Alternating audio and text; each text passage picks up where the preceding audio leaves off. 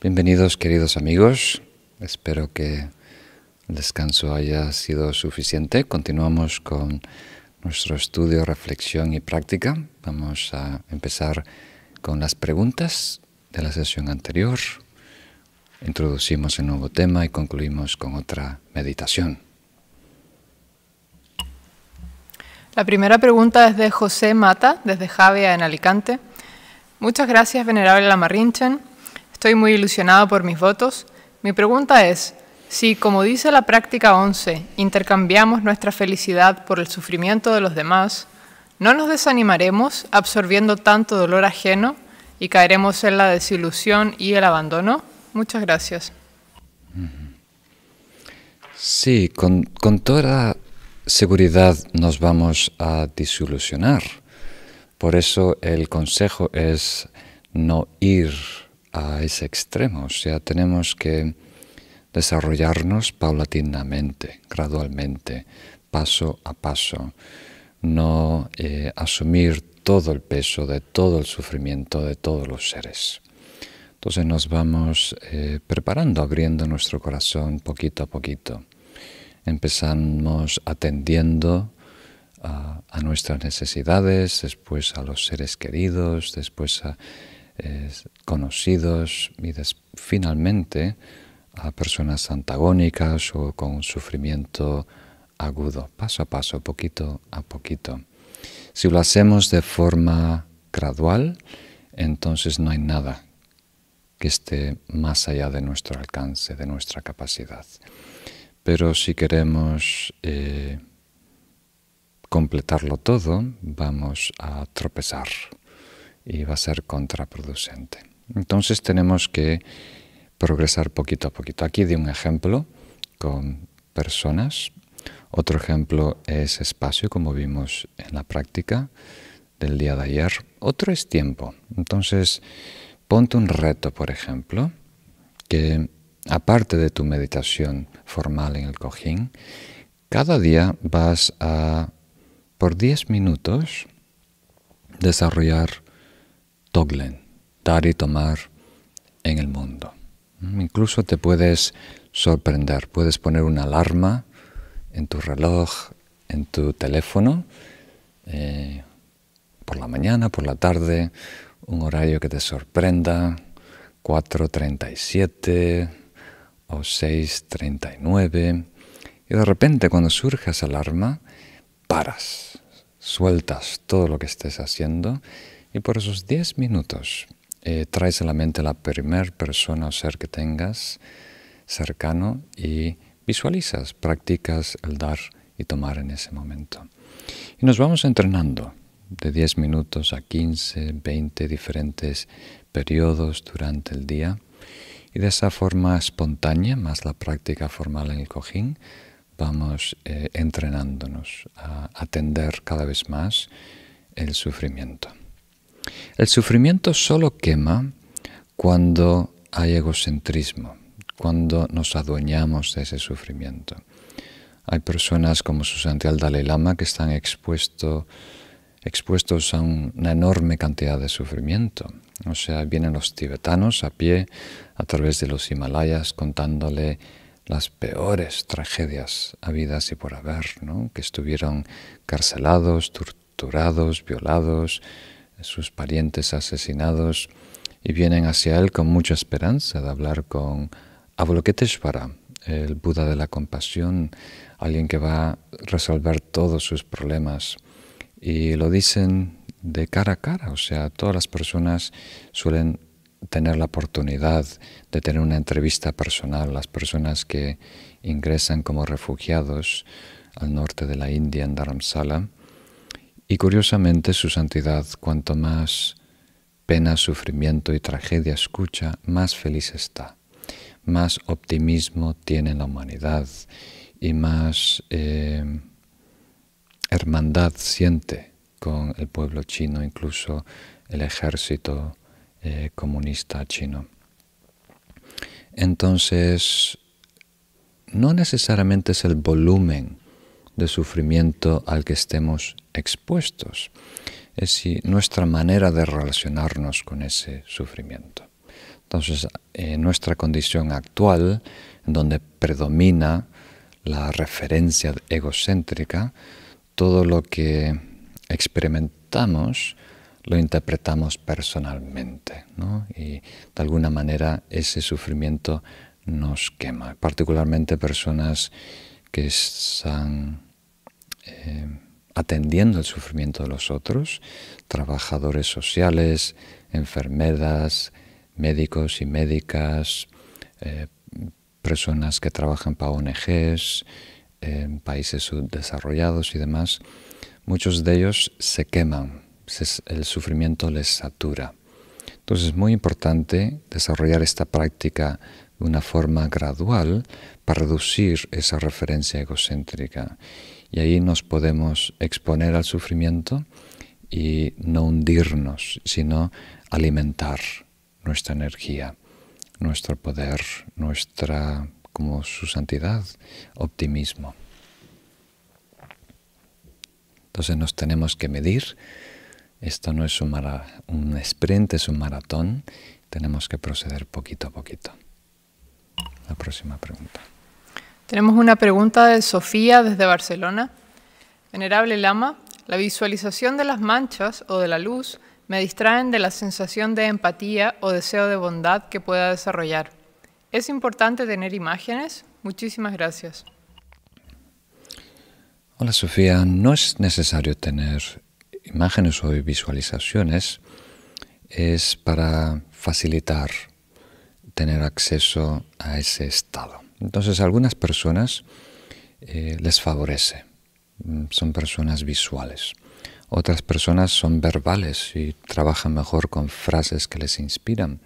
Otras personas son emotivas o sensitivas y simplemente con acceder de forma empática al otro ya desarrollan ese estado. Entonces experimenta y enfócate en lo que más te inspire, no hay problema. Una pregunta de Francisco Cauterucci desde Buenos Aires. Luego de un tiempo de práctica, he notado que la posición del cuerpo es muy importante para sentarme a meditar. Al relajarnos tendemos a encorvar la espalda y en consecuencia no ingresa bien el aire a la zona abdominal. Si los hombros están caídos, no se sostiene bien la espalda. Si la cabeza se va hacia adelante, cuesta que ingrese aire por la garganta. ¿Podría brindar algunas indicaciones prácticas de postura física para lograr una posición beneficiosa para la meditación? Muchas gracias. Muy bien. Muchas gracias por ese recordatorio. Sí, la postura es un elemento importante a atender. Como todo, podemos exagerarlo, darle más importancia de la debida, pero si no le damos importancia es una desventaja a nuestra práctica, porque el cuerpo está íntimamente eh, compenetrado con el estado mental. Entonces, inicialmente es muy importante que nuestro cuerpo esté en armonía con el estado que estamos tratando de desarrollar. Eh, cuando se explica en mucho detalle al principio, cuando personas están introduciendo la práctica meditativa, suena demasiado militante, demasiado exigente, demasiado técnico y no inspira mucho. Entonces, el primer paso es lograr relajación. Ese es realmente el bloqueo de 90% de los practicantes al comienzo.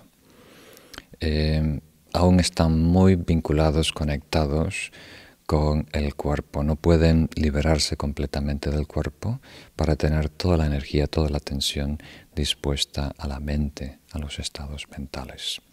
Entonces mi primer consejo a, ustedes es relajar el cuerpo, aprender a completamente relajar el cuerpo en meditación y también por la noche, antes de acostarse invertir unos minutos en respiración profunda. Al estar eh, en posición horizontal es aún más fácil hasta que casi no sientas ninguna parte del cuerpo. Y luego, cuando ya estamos acostumbrados y podemos fácilmente relajar el cuerpo, deberíamos eh, optimizar la postura cada vez más. ¿Por qué? Y no sé si este argumento tiene sentido ahora, pero si no lo tiene ahora, lo tendrá en el futuro. Os aseguro. Hay una correlación. Más que correlación, creo que esa palabra es un poco débil. Es una relación causal eh, mutua. Hay un intercambio o una interdependencia entre el cuerpo y la mente. Queriendo decir que en el futuro, si logramos un estado muy profundo de absorción meditativa, el cuerpo, sin tú querer o desearlo o buscarlo, entra en una postura. Una postura muy erguida, óptima. Entonces lo que hacemos es introducimos esa postura desde el principio y eso tiene dos beneficios. Primero, que no bloquea el desarrollo de ese estado. Y el segundo beneficio, que lo induce, lo ayuda a surgir antes, con más facilidad.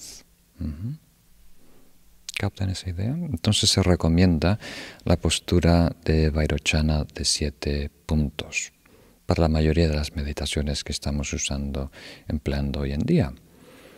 De la cintura para abajo no es tan importante.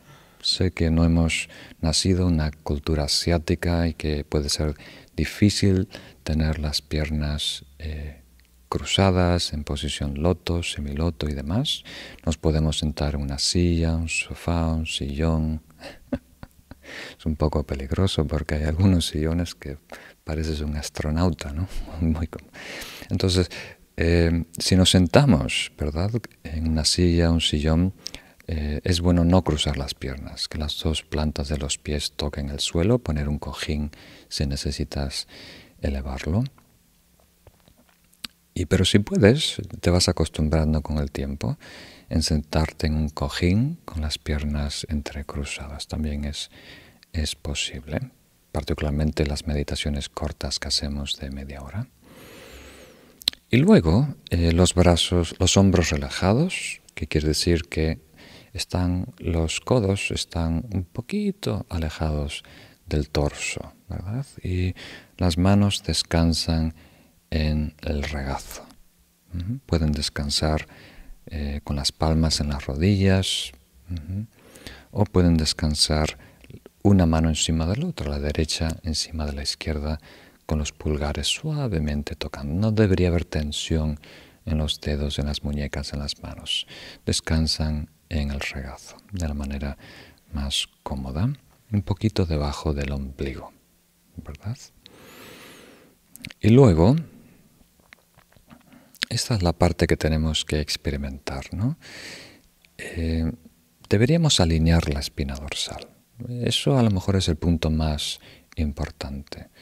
Porque si la espina dorsal no está alineada, hay la tendencia que los pensamientos se bloqueen. Bloqueen, que quiere decir que eh, nos enredemos de forma cíclica en pensamientos, en comentarios. o sea, cuando no fluye la energía dentro del cuerpo, eso se representa con eh, pensamientos cíclicos. Entonces, es difícil saber cuando tu cuerpo está erguido. Hasta cuando crees que estás muy recto, si te estás viendo en cámara, ves que hay una cierta joroba, hay una cierta, como diríamos, curva. Entonces es algo que tenemos que ir introduciendo. Los músculos son muy flexibles y se acomodan fácilmente, pero las articulaciones toman mucho tiempo en estirarse. Tenemos que tener paciencia con el cuerpo. La mente es más flexible.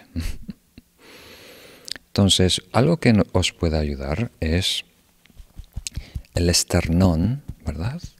Sentir que se dirige 45 grados, no hacia afuera y no hacia arriba, 45 grados.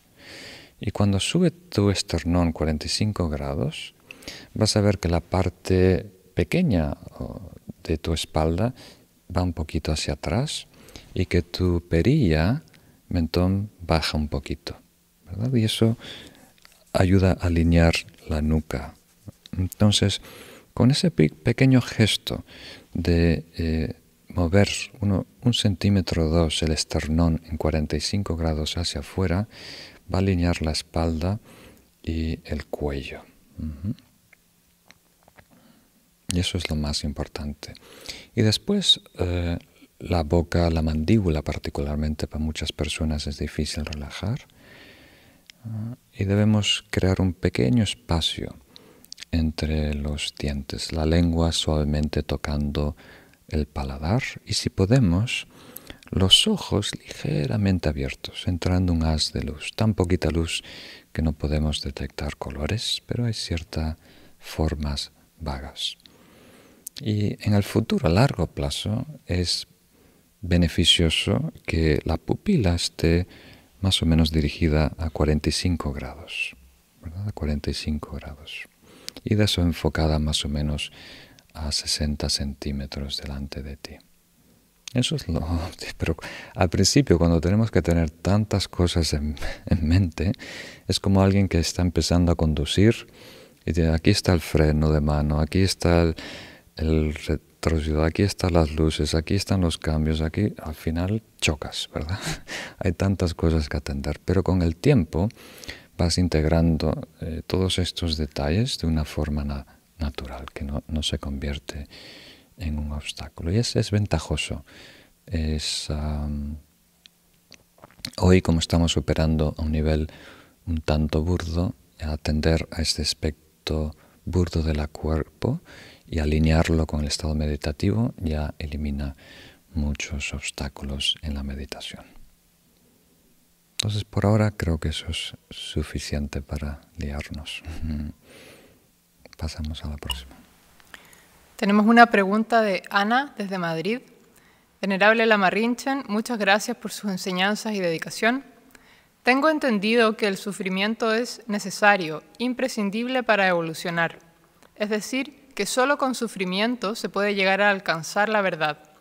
Las personas más evolucionadas que he conocido han tenido una vida dura, cargada de acontecimientos que muchos de nosotros no podríamos soportar. ¿Qué hay de verdad en esta percepción? Muchas gracias. Muy bien. ¿Qué hay de verdad y qué hay de mentira? Tenemos que preguntar las dos cosas. Eh, el problema está en tener preferencias. Si pensamos que algo es mejor o bueno, ahí caemos en una trampa, en un engaño. Todo es importante, todo tiene su papel. Entonces, algo que debemos aclarar es que el sufrimiento no es vehículo de conciencia. Por el hecho de sufrir no evolucionamos, no es automático. El que más sufre no es el que más gana, es más ilumina. Es más, muchas personas y nosotros mismos cuando sufrimos, muchas veces la embarramos aún más, ¿verdad? Nos enfadamos aún más. Entonces, es bueno en el sentido que es, el sufrimiento es difícil de ignorar, ¿verdad? Nuestra vida cuando sigue su rumbo en caída libre, ahí no tenemos prompts, no tenemos indicaciones de que hay que hacer un ajuste. O cuando las cosas van muy bien, entonces aún menos eh, motivación, ¿verdad? Eh, menos incentivado estamos para hacer un cambio. Entonces el sufrimiento suele ser ah, ventajoso en el sentido que es muy difícil ignorar. Hay algo que te inquieta. Pero no hay garantía de que podamos ah, tomar esa bandera roja como una invitación para investigar eh, las causas y condiciones que están equivocadas y los cambios que tenemos que hacer. ¿Mm? Normalmente cuando hay sufrimiento culpamos a otro. Eh, rara vez asumimos esa responsabilidad. Pero para una persona que, está atenta, que es humilde, eh, si el sufrimiento no, nos supera, sí puede ser un combustible que nos puede ayudar a mejorar en el camino. Pero no es necesario. Podemos evolucionar sin sufrimiento. En los momentos buenos. Podemos evolucionar en los momentos neutrales, cotidianos, cotidianos. O sea, tenemos que aprender a ser todoterreno. o sea, un practicante que puede avanzar en todo tipo de situación. Todo lo que viene sirve, es útil. Ese es el lema del Bodhisattva, todoterreno. ¿Verdad? O sea, aprovecha todo lo que ofrece la vida como una oportunidad de desarrollo. Lo bueno, lo malo y lo feo. Entonces, si nosotros nos enfocamos en el sufrimiento, de alguna manera estamos tratando de justificar algún episodio de nuestra vida, validar algo incómodo. Entonces tenemos que respetar a todo por igual y poder aprovechar todo, particularmente los momentos de paz, de salud, de alegría. Muy bien, pasamos a otra pregunta. Tenemos una pregunta de Tania Campo desde Barranquilla, en Colombia. Gracias, Lama. ¿Cómo transmutar el sufrimiento generado por el daño que hicimos a otro hasta costarle su propia vida al no darle la atención profesional y humana de manera oportuna. Muchas gracias. Muy bien. Sí, hay diferentes prácticas relacionadas con el auto perdón o con purificar karmas negativos que hemos cometido en el pasado. Entonces, la purificación más poderosa es la sabiduría, la sabiduría que reconoce lo que realmente ha sucedido. Enjuiciarnos, ¿verdad? Em, como el malvado de la película, desarrollar culpabilidad que nos lleva a identificarnos con ese evento, con esa actitud, con ese estado, no nos libera, nos, nos atrapa, no es ventajoso. Entonces parte de esta técnica es simplemente reconocer lo que ha transcurrido. Hoy pensamos que todos los seres adultos son libres eh, de hacer lo que quieren como quieren. Asumimos más eh, libre albedrío del que existe. Y tenemos que comprender que somos más una tormenta o sea que hay muchos ingredientes. Hay viento, hay presión atmosférica, hay humedad, hay eh, temperatura, hay una serie de factores que se combinan de tal manera que producen lluvia, producen granizo, producen nieve, producen arco iris. Entonces, cuando regresamos a ese momento, a ese episodio, a ese evento en nuestra vida, vemos los ingredientes de esa receta, ¿verdad? De una forma objetiva, ¿verdad? Desapasionada. Y tomamos responsabilidad por nuestra participación. Pero vamos a descubrir que em, el responsable principal de, esa, acción son nuestras emociones negativas, nuestra confusión y nuestro miedo. Entonces, somos más torpes que malvados, por decirlo así. Y cuando descubrimos esa torpeza natural, ¿verdad? De no estar entrenados, es más fácil eh, cómo deberíamos reconciliarnos con nosotros mismos. No vivir apenados y tampoco crear una identidad falsa, alternativa, ignorando ese momento, esa historia, que son los dos extremos. Entonces, lo mejor es eso, hacer esa introspección, regresar a ese momento y realmente reconocer lo que ha sucedido y tomar responsabilidad por nuestro nivel de participación. La clave de todo esto es lo que sacas, no lo que encuentras, cómo lo utilizas. Entonces vamos a introducir una frase, un lema, un aforismo eh, que compartió conmigo eh, Kempo Pema, que estuvo hoy en la reunión con nosotros. Pase lo que pase, tú tienes que salir ganando.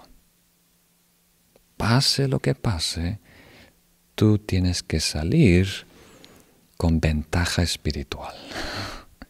Queriendo decir, si tú descubres que has hecho algo bueno por otra persona, te debes inspirar para hacer más cosas buenas. Si tú descubres que has hecho algo malo para una persona, tienes que sentirte inspirado de hacer correcciones y hacer algo bueno. Veas lo que veas, experimente los que experimentes. Tú tienes que salir fortalecido. Tienes que interpretar la situación de tal manera que la conclusión sea positiva. Que sea crítica, sí, pero crítica constructiva. Y eso no es contenido, eso es evaluación, conclusión. ¿Captan la idea? Eso es muy importante. Si no tenemos ese nivel de creatividad para optimizar los sucesos y extraer, ver todo y después enfocarnos en lo que es ah, inspirador, lo que es, como diríamos, relacionado con nuestro desarrollo y crecimiento, no vamos a progresar mucho. Vamos a depender en causas externas eh, positivas. Si todo allá afuera no coincide, nosotros no podemos avanzar. El bodhisattva es todo terreno. Todo terreno quiere decir dos cosas. Primero, todo terreno allá afuera y después una mente que se adapta a todo el terreno. O sea, que puede encontrar como, de, como engranarse, como eh, conectarse, como eh, impulsarse con todo tipo de material, de contenido, de experiencias, de eventos y terrenos y personas. Eso es muy importante. Entonces, no hay experiencia o evento que pueda interpretarse con una sola conclusión. La conclusión depende de ti. Entonces, llega a la conclusión que sea más ventajosa para tu desarrollo espiritual y para que tú estés empoderada para continuar creciendo y ayudando a otros. Muy bien, gracias. La próxima. Tenemos una pregunta de Abril Vega desde Rosario, en Argentina. Querido Lamarrinchen, gracias por el cariño y la paciencia. En este retiro surgen algunas dudas con un grupo de amigos espirituales que lo seguimos, se vinculan al nivel de compromiso exigido para la toma de refugio. Por ejemplo, no matar implica necesariamente hacerse vegetariano, no mentir, es posible que en esta sociedad que disimula errores y faltas, alguna vez no nos salga o nos comprometa a decir la verdad. Si tenemos estas dudas, ¿es que aún no estamos preparadas para la toma de refugio? Muchas gracias. Muy bien. Entonces aquí hay varias preguntas importantes. De Rosario, Argentina. El nombre. Mm, muy bien. Vamos a empezar por, por la última, que es, ¿estamos preparados o no para tomar los votos? Realmente refugio. Después hay un paso adicional que son tomar votos laicos, los cinco votos. No matar, no robar, no mentir, no tener mala conducta sexual que pueda herir a otros y no consumir intoxicantes como alcohol.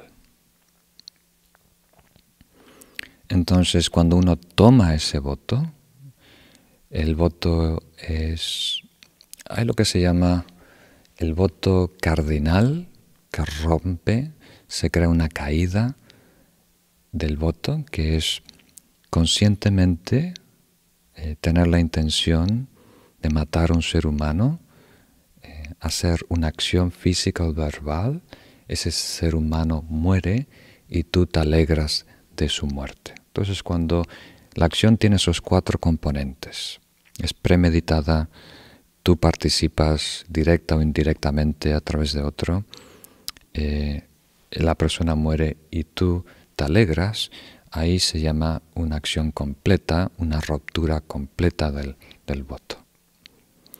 Y de ahí hay toda una gama, un espectro, ¿verdad? De querer ah, tener la intención de que alguien se muera.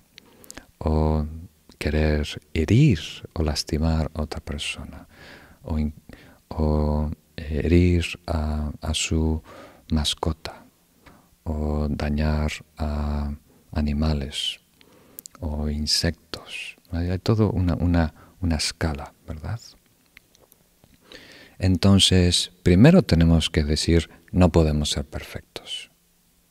Incluso un vegano, por la demanda que, que crea, está de alguna manera contribuyendo para eh, conflictos en el medio ambiente, conflictos ecológicos y la muerte de muchos insectos, ¿verdad?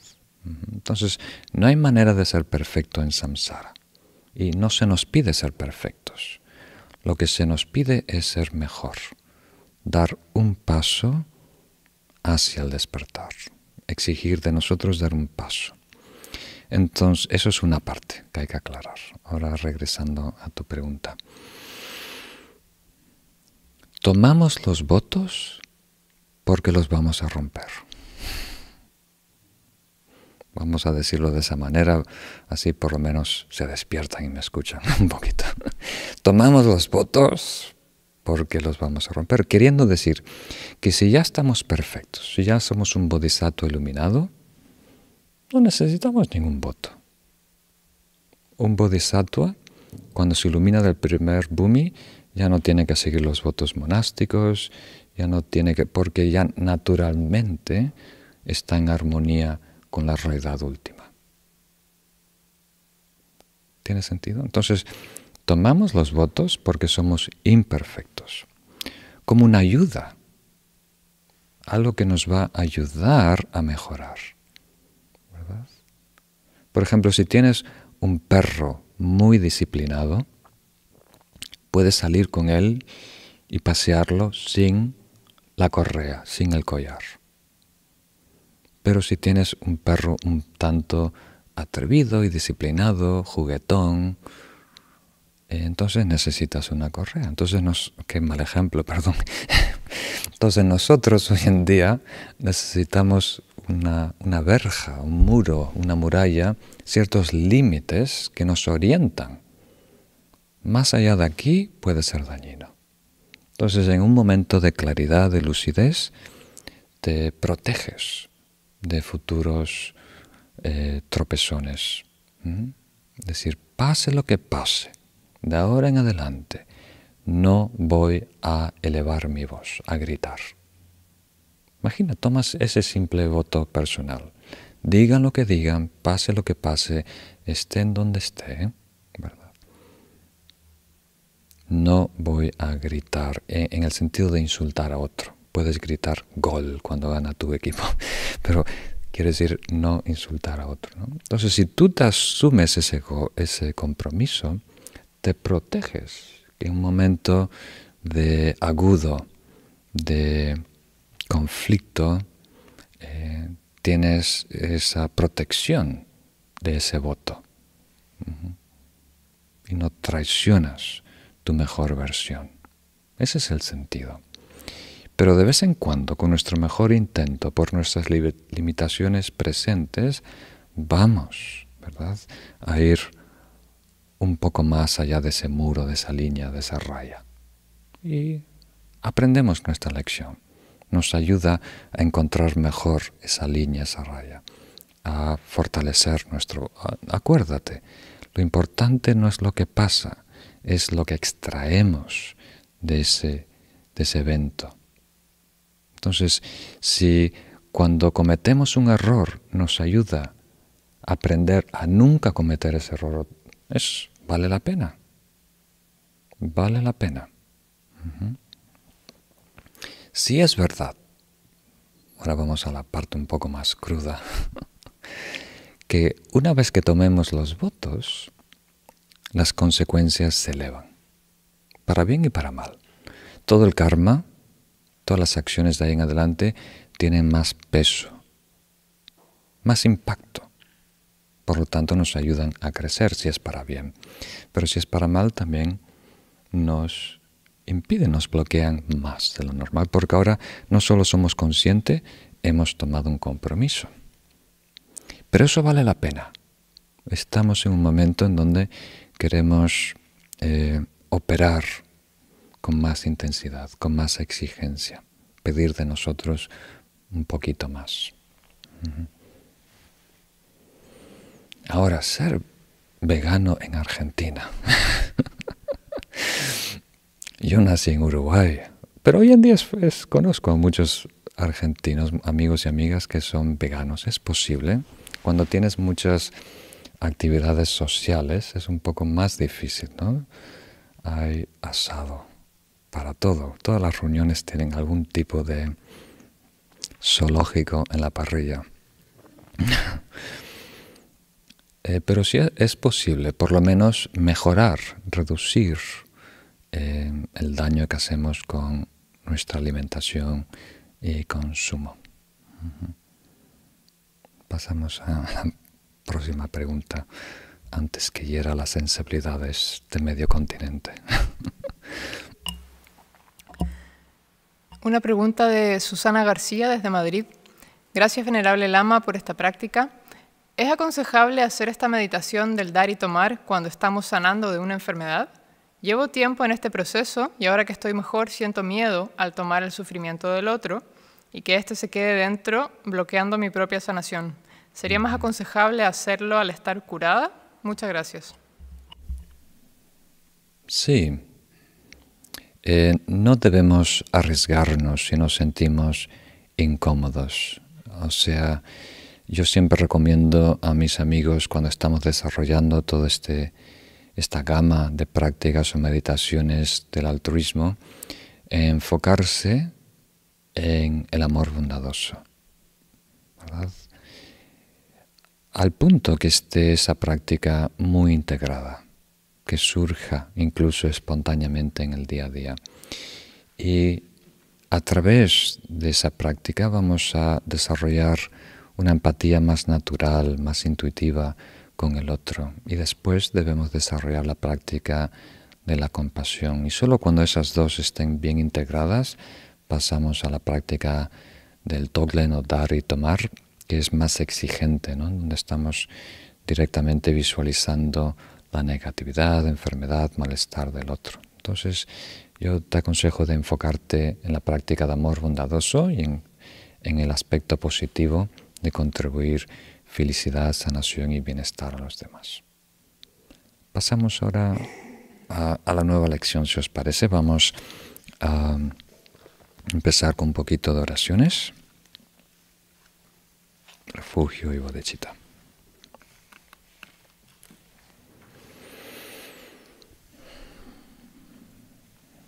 Entonces siempre que esta es una frase muy breve, que contiene el refugio y bodhicitta en su forma más sucinta.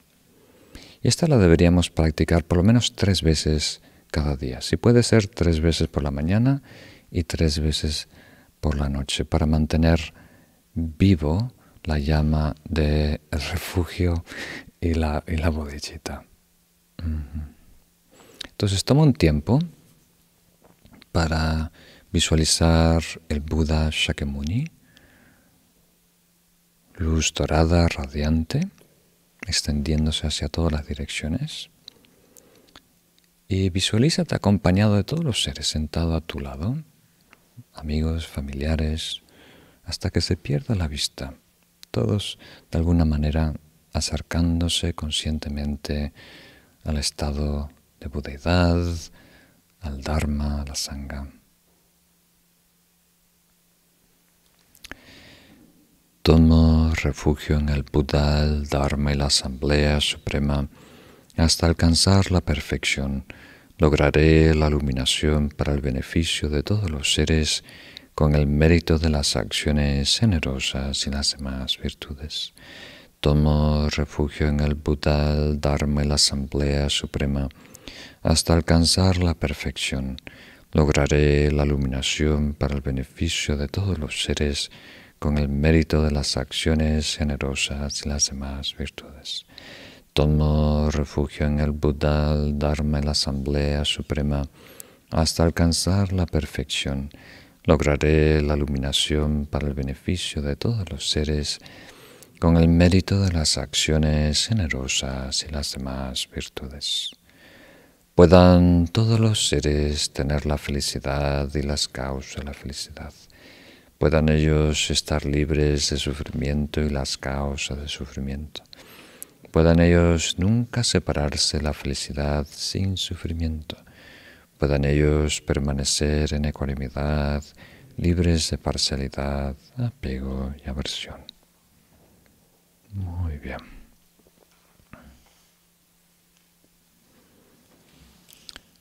Bienvenidos a la lección número 2. En este caso, esta lección vamos a combinar las prácticas número 12 a la 17, que son muy similares en su contenido, prácticas muy importantes y a la vez muy exigentes.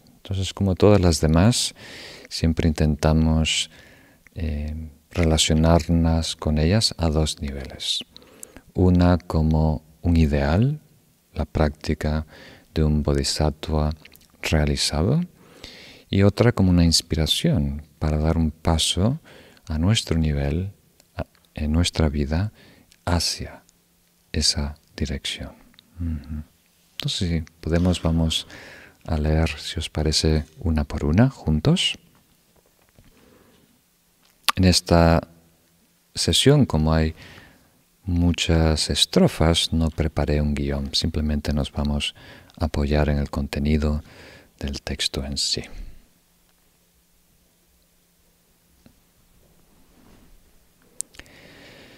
Si alguien poseído por un gran deseo nos roba o induce a que nos roben todas nuestras riquezas, la práctica de los bodhisattvas es darle nuestro cuerpo, patrimonio y los méritos de los tres tiempos. Muy bien. Entonces aquí vamos a entenderlo a dos niveles. Muchas gracias Sara por estas lindas imágenes. Vamos a entenderlo a dos niveles. Uno es literal, que cuando te roban, tú das más. Y otra es, eh, a nuestro nivel, dar un paso hacia ese ideal, queriendo decir que cuando hay un ataque grave desde fuera, como alguien roba nuestras pertenencias, nosotros por lo menos internamente soltamos esa pertenencia, ese aferramiento a nuestras posesiones. Entonces, la premisa compartida en todos estos, eh, en estas prácticas, es que el karma surge por una necesidad personal. Es la respuesta a algo nosotros que está desajustado. Casi, casi como si fuéramos una mesa. Ahora en pantalla creo que no podéis ver esta mesa, pero casi, casi como si fuéramos una mesa en donde hay una estilla o la punta de un clavo la cabeza de un clavo oxidado, ¿no? Entonces tú, con tus mejores intenciones, eh, tratas de embellecer tu salón porque va a venir visita y le pones un mantel, ¿no? Y cuando vas a eh, acomodar el mantel, se raja ese mantel de seda porque queda enganchado en esa estilla, en ese clavo oxidado. Entonces, ¿quién tiene la culpa? ¿Verdad? Entonces, queriendo decir que hoy en día hay algo que sobresale en nosotros, una astilla, un clavo, hay algo que es un tanto exagerado. Entonces, eso invita, ¿verdad?, a que el karma como lima venga y reduzca ese punto que sobresale.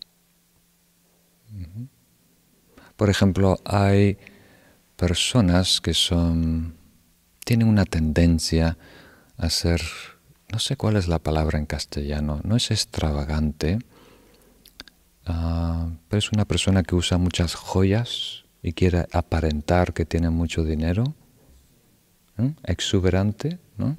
pero todos sabemos de qué estamos hablando, ¿no? Alguien que no tiene muchos recursos y tiene eh, todo tipo de cadenas y anillos, ¿verdad?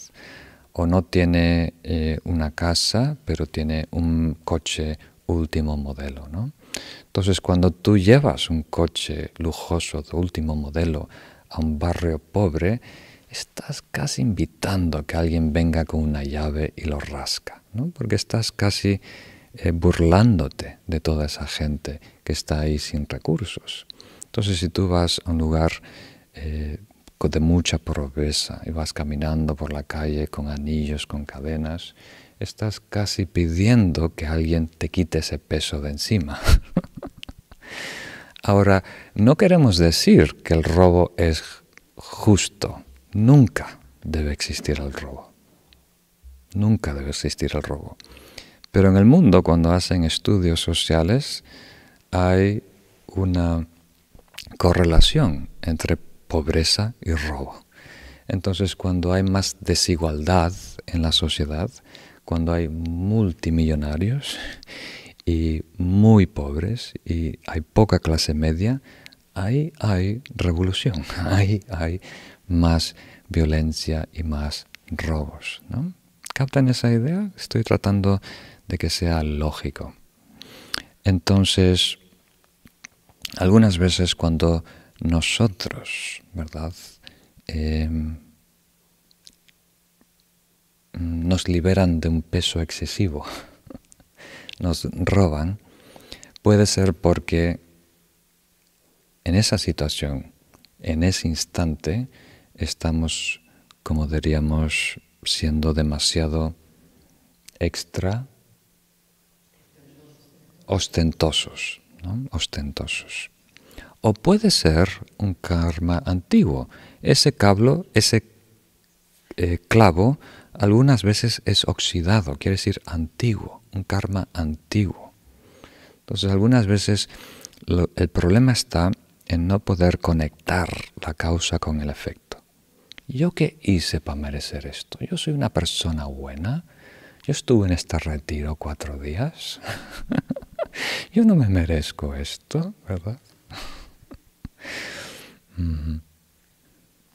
Entonces, algunas veces la causa, el clavo, es muy antiguo, pero está ahí. Solo está esperando a ese nuevo mantel que justo pusiste cinco minutos antes de la visita, ahí para que se raje, se estropee.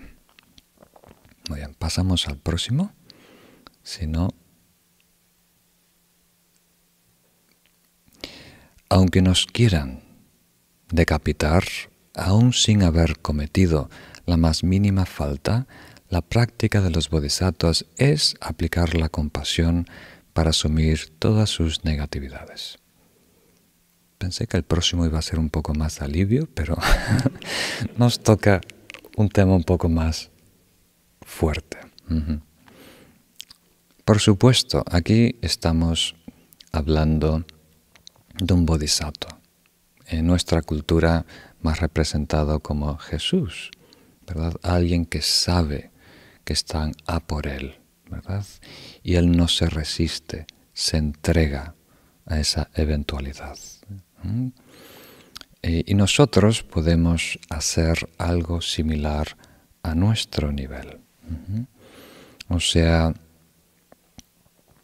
ir a enfrentar los problemas, ir a enfrentar las situaciones, ir a enfrentar los retos, no evadirlos eternamente.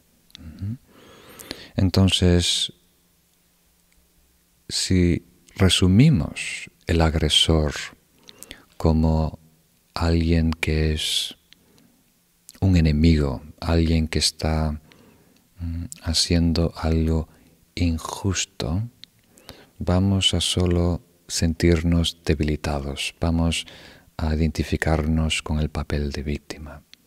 Y aquí se nos invita a empatizar con ese ser y averiguar realmente lo que está sucediendo. ¿Qué puede causar que una persona sea tan agresiva, tan mala, que pueda herir a otros eh, de una manera tan, como diríamos, eh, loca y exagerada?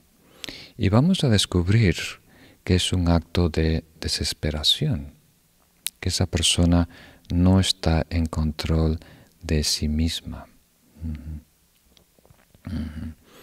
Entonces eso nos ayuda a tener también compasión por el agresor. Hemos sido condicionados por nuestra cultura a solo eh, reconocer el sufrimiento de las víctimas. Usando algún métrico social, cuando identificamos que alguien está sufriendo injustamente, ahí merece ser atendido y ayudado. Pero de la perspectiva del bodhisattva, el sufrimiento no tiene dueño, no tiene justificación. Si hay sufrimiento, merece la pena que yo participe, que yo me interesa por aliviar ese mal, ese sufrimiento. Tanto la persona que sufre de esa injusticia, de ese acto, y la persona que está jugando el papel de agresor. Los dos, de alguna manera, son víctimas de los estados aflictivos. Uno, eh, la causa del karma, otro, el resultado del karma. Entonces, hoy en día, nuestra compasión atiende solo los efectos, el sufrimiento concreto en el mundo, dolor físico, eh, sufrimiento mental. Pero los bodhisattvas se enfocan más en desarrollar compasión por las causas del sufrimiento, que es la ira, que es la violencia, que es la ignorancia, que es el prejuicio, que es el egocentrismo. ¿Mm? Es raro, lo sé, pensar así hoy en día, pero tenemos que poquito en poquito entrenarnos a reconocer que esos estados son guerra. Solo falta tiempo, solo falta un ingrediente de tiempo y hay conflicto, guerra y muerte. Si hay prejuicio, si hay ignorancia, si hay ira, hay guerra. Solo falta tiempo. Entonces debemos eh, desarrollar compasión por ese estado interno. Y no enfocarnos tanto en el teatro, quién juega qué papel. Todo es una tragedia y todo debe ser atendido. Muy bien, pasamos al próximo verso.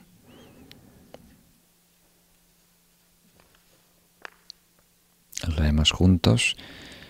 Aunque alguien difunda por millones de mundos todo tipo de cosas desagradables sobre nosotros, una vez más, la práctica de los bodhisattvas es hablar de sus virtudes con una mente amorosa. Antiguamente no sabían a qué se refería aquí El autor, cuando decía millones de mundos, ahora sabe que es muchas cuentas de Facebook. Entonces, aunque alguien empiece a promocionar todo tipo de rumores, mentiras sobre nosotros, nosotros tenemos que de nuestra parte ser cordiales, amorosos y positivos. Nunca dejes que alguien te robe tu dignidad. Nunca te reduzcas a su nivel. Sales perdiendo. Nunca debemos sentirnos justificados para atacar, ¿verdad? Para eh, causar daño. Eso no quiere decir que no nos tenemos que defender, por supuesto. Ah, a lo mejor lo menciona su santidad de mañana cuando nos explica los votos de Bodhisattva. Uno de los votos es en relación a un rey y otro es en relación a un maestro del Dharma. Y dice, si alguien te difama y ese rumor eh, debilita eh, la divulgación del Dharma, que otros pierdan fe en el Dharma, entonces tú debes públicamente corregir esa mentira. Pero eso quiere decir si hay algo en juego, ¿verdad? Por ejemplo, eh, yo honestamente no me identifico con un maestro. Cuando yo sueño por la noche, el sueño siempre es un monje budista. Eh, sueños raros, algunas veces estoy caminando, otras veces estoy en la playa, pero siempre estoy vestido de un monje y, entonces esa es mi identificación base. Pero en algunos momentos como esto juego el papel de, instructor, de ponente, de, maestro, de guía espiritual. Y sin buscarlo, represento monje budista, represento a, la tradición sakya, a mi maestro. ¿no? Entonces, si alguien eh, difama, empieza a hablar mentiras sobre mí en un aeropuerto, alguien que está de paso a otro país, no me tengo que defender, no tengo que aclarar nada. Pero si algo alguien de alguna manera puede perjudicar a otras personas, que tienen fe en mí y por eso creen en la meditación, yo tengo que cuidar la mente de esas personas y decir, no, no, no, esto es una mentira, esto no pasó. ¿Captan esa idea? Entonces, si hay realmente algo en juego, algo en peligro, algo que pueda dañar a otras personas, entonces ahí sí tenemos que públicamente aclarar esas mentiras, esos rumores. Pero si es simplemente una torpeza, un orgullo, deja que pase. Los maestros tibetanos dicen, lo que más quema el karma, curiosamente, es pasar vergüenza. pasar vergüenza es la manera más fácil, ¿verdad?, de quemar karma. No tienes que tener una enfermedad, no tienes que tener un tumor, no tienes que tener eh, una desgracia, un incendio, simplemente vergüenza pública. Uf, te eliminas un mal. Entonces, no te algo que me dijo un maestro que es muy valioso, cuando alguien te insulta y te critica, velo como si te estuviera ofreciendo un regalo. Con guantes blancos, con una bandeja de plata, tiene todo tipo de regalitos envueltos. Y tú simplemente eliges lo que te toca. ¿verdad? Y lo que no te toca, dice, no, no gracias, quédate con eso. y eso viene del Buda, uno de los sutras, uno de los discursos del Buda. Alguien se puso de pie, empezó a insultar, a criticar al Buda. Y después de un buen rato, el Buda le preguntó, ¿has acabado? y el hombre dijo, sí, ya no tengo nada más que decir. Eh, Y el Buda simplemente dijo, pues eso no me concierne a mí. Tu regalo no lo acepto. Y cuando alguien no acepta su regalo, tú te quedas con el regalo. ¿Verdad? Si alguien no acepta un regalo, ¿a quién le pertenece el regalo? A la persona que se lo está dando. Entonces, porque alguien te esté criticando, no te sientas que tú estás aceptando esa crítica, ¿verdad? No hay necesidad, para alguien que está seguro de sí mismo, no hay necesidad de defenderse. Para alguien que está dudoso de lo que cree, hay necesidad de defenderse y tener la última palabra. Muy bien, pasamos al próximo verso. Vamos a, nos queda poco tiempo. El verso número 15, la estrofa número 15. Incluso si alguien en medio de una asamblea pública revela nuestras faltas y habla mal de nosotros, la práctica de los bodhisattvas es inclinarnos con respeto hacia Él, considerándolo como nuestro maestro espiritual. Muy bien. Entonces, ¿quién es un maestro espiritual? ¿Alguien que tiene buenas cualidades o alguien que nos ayuda a crecer? Buena pregunta. ¿eh?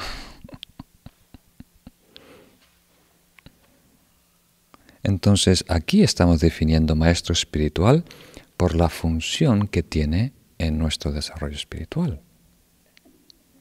Entonces, si alguien, independiente de sus intenciones, nos beneficia, nosotros salimos eh, con la ventaja de reducir nuestro orgullo, ¿verdad? De quemar karma negativo, entonces, muchas gracias, muchas gracias.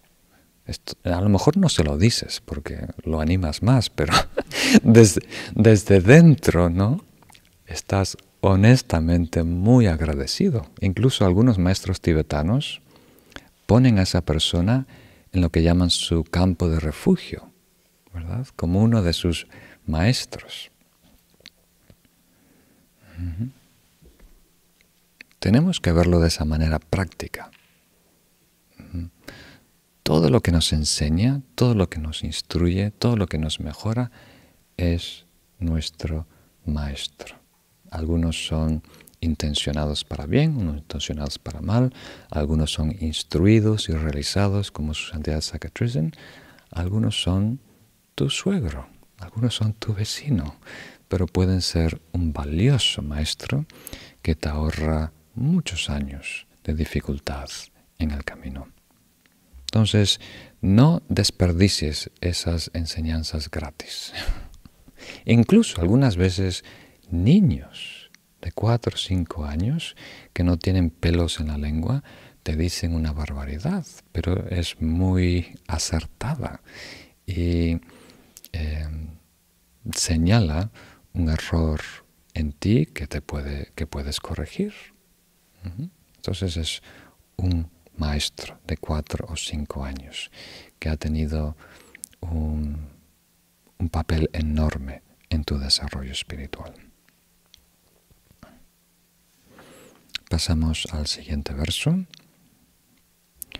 Aun si una persona a la que hemos cuidado como nuestro propio hijo nos considera su enemigo, la práctica de los bodhisattvas es amarlo aún más, como una madre ama a su único hijo afligido por una enfermedad.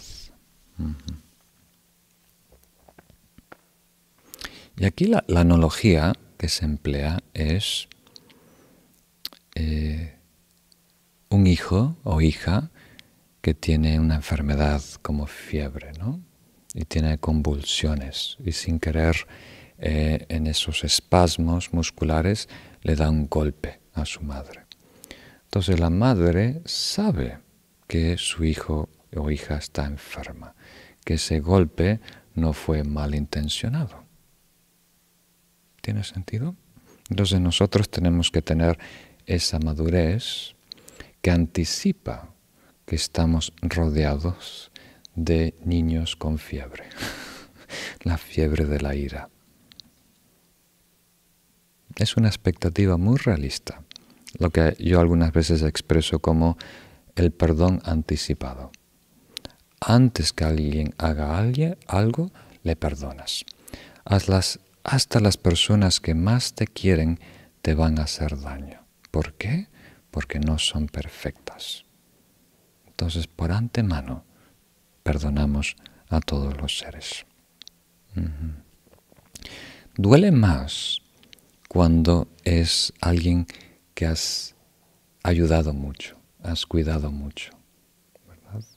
¿Por qué? Porque hay más expectativas, que esa ayuda va a ser eh, recíproca, ¿no? que vas a recibir eh, cuidado, beneficio de esa persona. Entonces, cuando hay traición, es muy difícil perdonar, simplemente porque la expectativa es mucho más arraigada por factores sociales y demás. Y pasamos ahora al último verso, verso número 17. Si alguien igual o incluso inferior a nosotros nos trata con desprecio, dominado por el orgullo, la práctica de los bodhisattvas es rendirle el mismo respeto que a nuestro gurú, situándolo sobre nuestra cabeza. Entonces, aquí lo que está en juego, ese clavo o estilla que sobresale, es el orgullo, nuestro orgullo. Entonces, cuando nosotros tenemos orgullo, antiguo, presente, oculto, manifestado, tarde o temprano se va a enfrentar con otra persona orgullosa, que nos demuestre, que sea nuestro espejo, que nos ayude a reconocer lo, la exagerada eh, autoevaluación que hemos hecho sobre nosotros mismos. Entonces, en ese momento hay que soltar. Todos estos aforismos o versos o estrofas tienen eh, la misma enseñanza. O sea, haz lo opuesto que haría el egocentrismo. ¿Mm? No ataques al ser atacado. No ignores, no retrocedas, sino transforma, transmuta esa situación en una situación positiva, ventajosa para ti. Esto es un trabajo interno. Allá afuera en el mundo tienes que proteger tus pertenencias, tienes que proteger tu cuerpo, tienes que proteger tu reputación, ¿verdad? Para funcionar en el mundo. Pero internamente tenemos que soltar emocionalmente esa crítica, ese insulto, esa mentira, y en este último caso, alguien que nos está despreciando. nosotros nos sentimos despreciados. ¿Cuál es la solución? Elévalo. Es la, o sea, el karma tiene una función, limar el clavo. Si tú agarras una tenaza desde dentro y tiras el clavo para adentro, no hay más punta que sobresale. No hay necesidad de lima. Incluso algunos maestros dicen, cuando tienes un dolor en la rodilla, por reuma y demás, practica dar y tomar. Invita todo el dolor de reuma que hay en el mundo que caiga sobre tu rodilla y piensa, si alguien tiene que sufrir en el mundo, que sea yo. Si alguien tiene mal karma de dolor de huesos, de articulaciones, de reuma, que yo absorba, que yo tenga que vivir todo el karma negativo de todos los seres, que yo sufra por ellos. Y eso es lo que más corrige ese clavo, esa la lima del karma. lo que más purifica esa enfermedad. Te enfrentas, das un paso hacia eso que te incomoda y te asusta. Muy bien, versos muy inspiradores. A lo mejor no lo podemos colgar en la nevera, el refrigerador, porque se asusta a la familia, pero es algo que nos puede inspirar en la práctica.